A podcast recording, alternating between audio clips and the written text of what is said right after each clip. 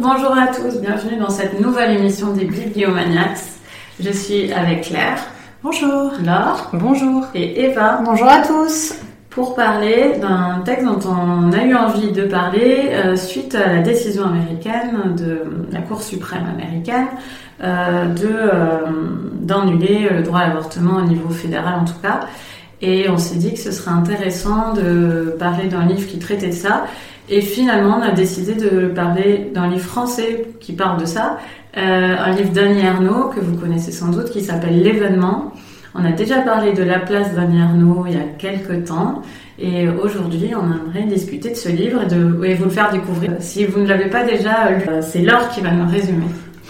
Donc au début du roman, euh, Annie Ernaux, qui est donc une femme euh, adulte, euh, doit, suite à une aventure avec un homme, aller se faire tester pour savoir si elle est séropositive. Elle se retrouve donc dans, un centre de dépistage.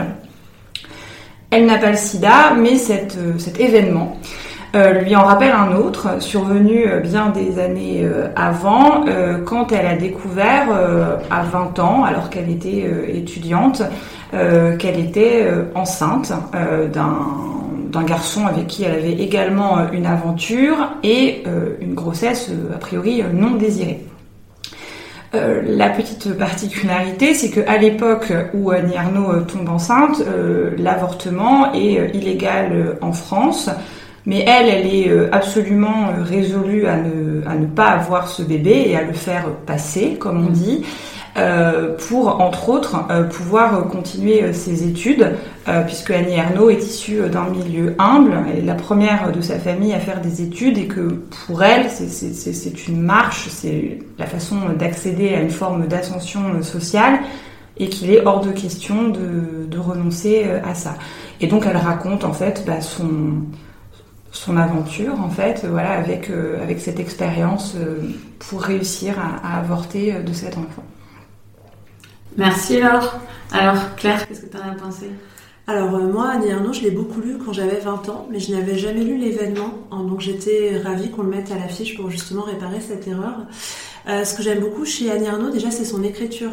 Je trouve qu'elle a, j'avais lu quelque part, qu'elle polissait ses phrases, qu'elle en fait, elle travaillait jusqu'à assécher ses phrases, rester sur les mots essentiels en fait qui résonnent qui frappent. Et là, j'ai retrouvé cette caractéristique-là en la lisant. Alors forcément, c'est un sujet très fort, l'avortement, l'événement qui lui arrive, mais c'est rendu encore plus fort aussi par sa manière d'écrire, par ce sens des mots qui résonnent, etc. Euh, ce qui m'a beaucoup marqué dans ce livre, c'est le regard des hommes. C'est-à-dire que euh, il y a plein d'hommes satellites autour d'elle pendant son expérience. Il y a notamment cet amoureux avec qui euh, bah, est tombée enceinte et qui va complètement se désintéresser finalement de son problème.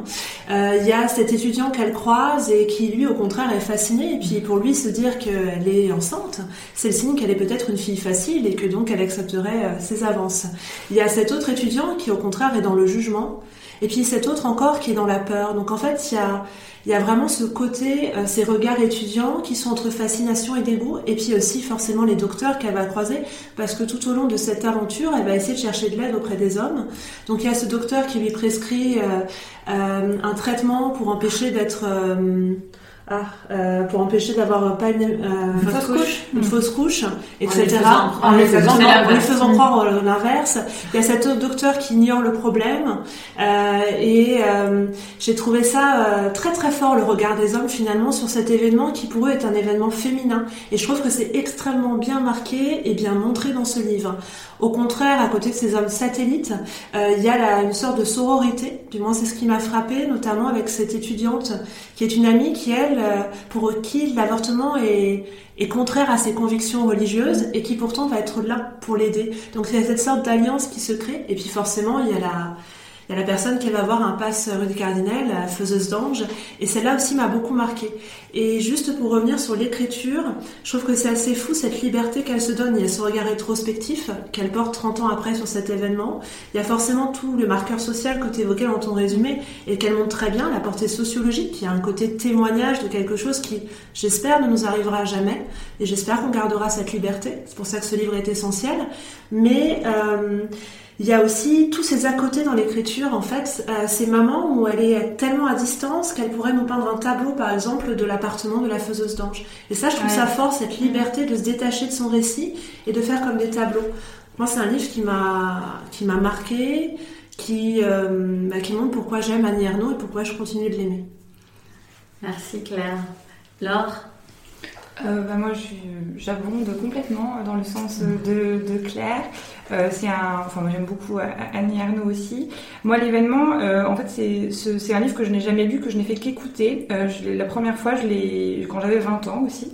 Euh, C'était euh, une lecture dans un dans un théâtre à la Comédie Française et j'ai entendu ce texte et que je me souviens, je suis sortie, je, je tremblais de, de, de, de cette salle. Euh, ce que je trouve, alors déjà ce que je trouve très beau, il y a, il y a un moment, elle, elle, elle, le dit, euh, je trouve que c'est important de, de, de, le dire, pardon si c'est un spoiler, mais euh, elle, dit à la fin de son roman que c'est aussi le fait de, de, ne pas avoir eu cet enfant qui lui a permis plus tard de devenir mère et, la, et, la, mère mmh. qu'elle voulait devenir. Mmh. Et, euh, et, moi j'ai trouvé ça, euh, enfin ça, c'est un truc qui m'a, enfin encore aujourd'hui, je, je m'en souviens très très bien, qui m'a, qui m'a bouleversée parce que vraiment c'est, voilà, c'est c'est pas un, un, un, roman sur une femme qui ne veut pas avoir d'enfant, c'est sur une femme qui ne veut pas cet enfant à ce moment-là de mmh. sa vie.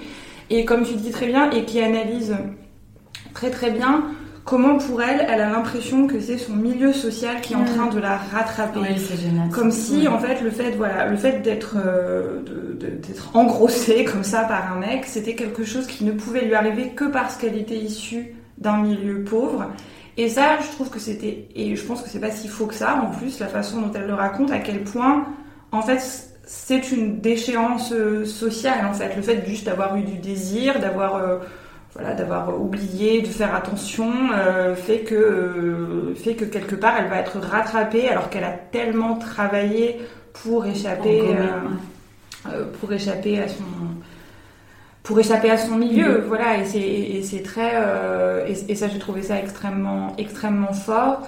Ce que j'aime aussi beaucoup chez Annie Arnaud, justement, bah, c'est cette distance. On a toujours l'impression, quand, quand, elle écrit, qu'elle est dans le dialogue avec elle, jeune mmh. femme, en fait, mmh. enfin, qu'elle reparle à la jeune fille qu'elle était. Elle est, et elle fait pas, ce que j'aime bien, elle fait plus semblant d'être cette fille en fait non plus c'est à dire que elle, elle, se souvient de choses elle se souvient de ce qu'elle écrivait dans son journal elle se souvient de l'état dans lequel elle était mais elle essaye pas du tout de, de, de, de replonger à l'intérieur d'elle. Du coup, je trouve qu'elle arrive à faire un livre à la fois très puissant, très intime, mais pas du tout avec le pathétique, comme si on était dans le, dans, dans le brûlant et dans l'urgence de, de, ce qu'elle vit, en fait. Et ce qui est génial aussi, c'est qu'il y a une forme d'urgence, hein, parce que quand on est enceinte, mmh, chaque ouais. jour qui passe amène vers une échéance fatale. Et en même temps, elle montre bien à quel point tout est aussi extrêmement lent mmh. et vide. Et voilà, et à quel point le temps passe avec cette espèce de, de lenteur, un peu comme un condamné à mort. À un moment oui, elle raconte à un moment, je crois qu'elle va au cinéma et que euh, tout lui paraît incongru en oui. fait, toute sa vie lui paraît incongru mmh. tant qu'elle n'a pas réglé ce, ce problème. Mmh. Mmh. Et, ouais, et, et, du coup, enfin voilà, c'est un, un, roman que j'ai adoré euh, la relire, même en version audio, c'était euh, parce que l'écriture de Arnaud est très orale aussi, ça, ça s'écoute extrêmement bien. Et moi, en fait, bizarrement, j'ai voulu voir le film qui a été adapté euh, pour, euh, pour préparer l'émission. Et c'est en voyant le film qui a des qualités, mais qui pour moi est vraiment, enfin, pas par rapport au livre, n'apporte, enfin, ouais, je n'apporte rien, enfin, je sais pas comment dire, que je me suis rendu compte de la force du, enfin, le fait de voir le film m'a fait me rendre compte à quel point pour moi le livre est encore plus puissant parce que parce que je sais pas comment dire. Pourtant, le film est très fidèle au, au, oui, mais il manquait quelque chose. Bah oui, mmh. parce qu'il manque son regard. Oui. La puissance de, de, de son regard, de, de son de analyse, mmh. voilà, et de ce point de vue. Parce que le film, du coup, fait le choix d'être par contre juste avec le personnage qui a 20 ans. Avec beaucoup de pudeur, hein, c'est bien fait, hein, mais, euh, mais, mais du coup, voilà, pour moi, la force de ce livre, c'est ce que Annie Ernaux dit sur ce qui est en train de lui arriver, et c'est. Euh, voilà, c'est un très grand livre aussi. Eva, toi qui es peut-être moins une, inconditionnelle d'Annie Arnaud de manière générale, qu'est-ce que tu as pensé de l'événement? Alors, après, c'est un peu compliqué de passer après plusieurs avis. Effectivement, euh, donc moi, c'est le deuxième livre d'Annie Arnaud que je lis après La Place. Euh, la place, moi, m'avait, euh, alors j'avais aimé certaines choses, mais d'autres choses m'avaient un peu, euh, m'avaient un peu dérangé. J'avais pas forcément adhéré à, à l'écriture d'Annie Arnaud, à certaines choses qu'elle disait. Je l'avais trouvé assez froid. là, l'événement, voilà, avait un sujet qui déjà me me tentait plus. Et j'ai vraiment beaucoup aimé ce livre. Et vraiment pour les lecteurs qui ne connaîtraient pas Annie Ernaux ou qui pourraient avoir une sorte de défiance parce que c'est devenu un peu un, un phénomène, un totem, un, totem. Euh, là c'est un livre que j'ai trouvé plus... Alors je vais pas dire... Euh, c'est pas vraiment une histoire d'accessible ou pas, mais en tout cas qui se lit, je trouve, beaucoup plus facilement en fait que La Place, qui est un livre court également.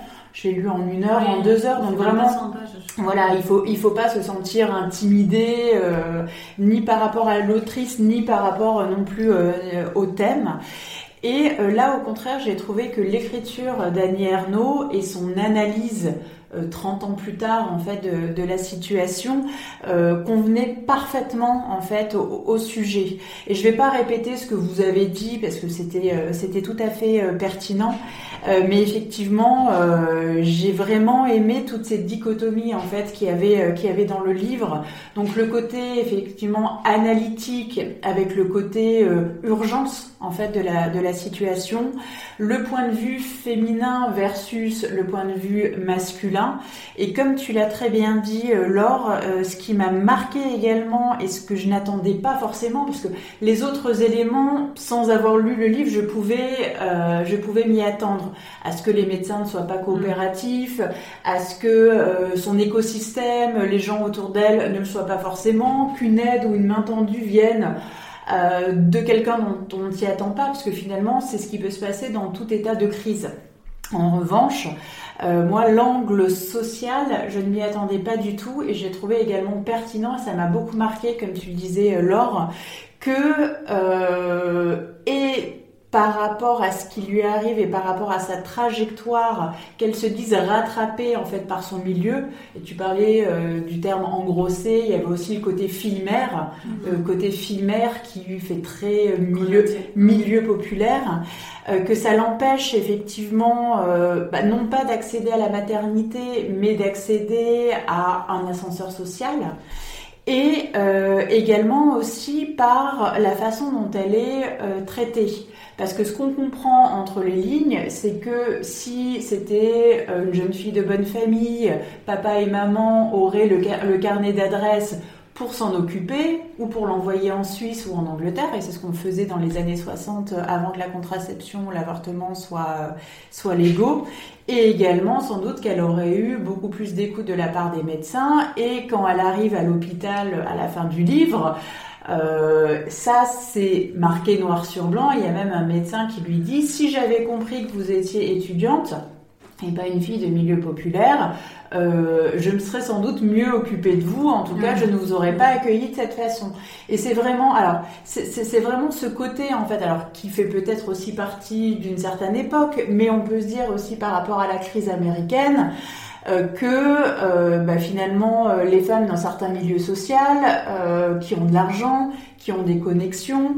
Euh, si l'avortement est interdit dans leur état, rien ne les empêchera de prendre un train, de prendre un avion, d'aller dans une clinique privée, de sortir de l'argent, de se faire aider, alors que bah, la pauvre fille euh, qui euh, est isolée euh, et qui n'a pas d'économie, d'argent de côté, qui n'a pas de réseau, bah, elle, elle se retrouvera coincée avec son problème, sans personne pour l'aider.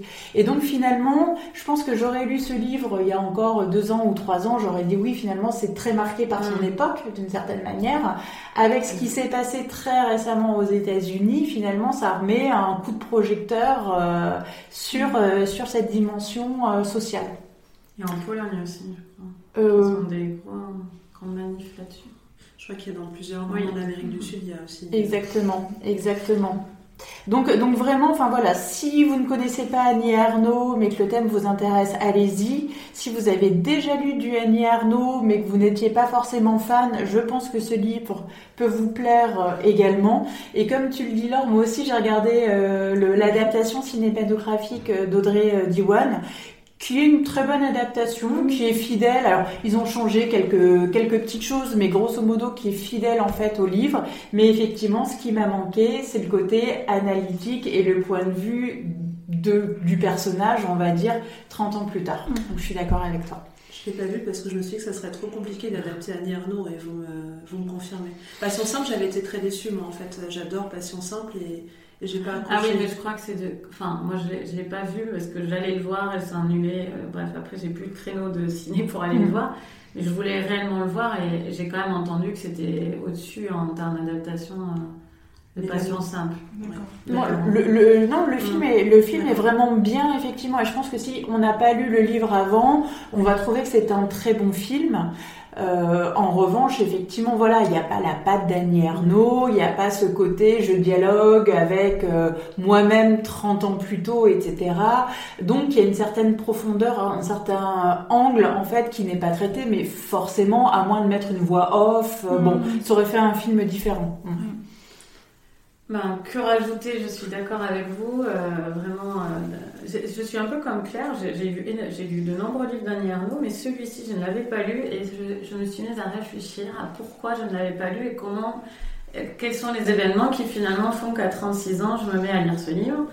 Et c'est un livre vraiment féministe, c'est un livre dont on parle beaucoup dans ce cadre-là quand même. C'est un livre qui est lié à l'actualité américaine, effectivement, mais aussi intimement, je crois que c'est un sujet que j'ai travaillé tard dans ma vie en fait, parce que dans, on m'avait jamais parlé de ça quand j'étais ado avant l'avortement. Euh, c'était pas un sujet euh, et, et, puis c'était un acquis aussi donc euh, et je pense que l'air de rien si je m'étais trouvée enfin je me rappelle qu'à l'âge qu'avait Annie Arnaud quand ça y est arrivé une amie a disparu de la fac où je me trouvais et m'a dit en rentrant qu'elle avait été absente parce qu'elle avait avorté de façon médicamenteuse. D'une part, je ne savais même pas que ça existait, j'avais 20 ans. Je ne savais pas qu'on pouvait avorter comme ça. Et pour moi, c'était un truc, mais euh, pas grave ou rien, mais alors, mais énorme, un truc, mais comment c'est possible qu'elle ait vécu ça? Et ça m'avait mis devant un précipice.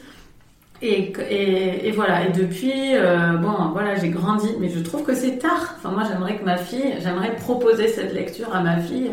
Dès l'an prochain. non, mais euh, mon, fils, d'ailleurs, pas que ma fille, euh, leur proposer cette lecture qui est très qui est accessible à la fin de leur adolescence, vers 18-19 ans, ils peuvent lire ça. Enfin, accessible, il y a quand même quelques pages qui sont enfin très très glauque enfin on n'en a pas vraiment parlé mais il y a, il y a, trois quatre pages où euh, waouh qui, qui claquent quoi. Moi je pense qu'on peut moi j'aurais dû le lire avant avant l'âge que je enfin c'est pas grave.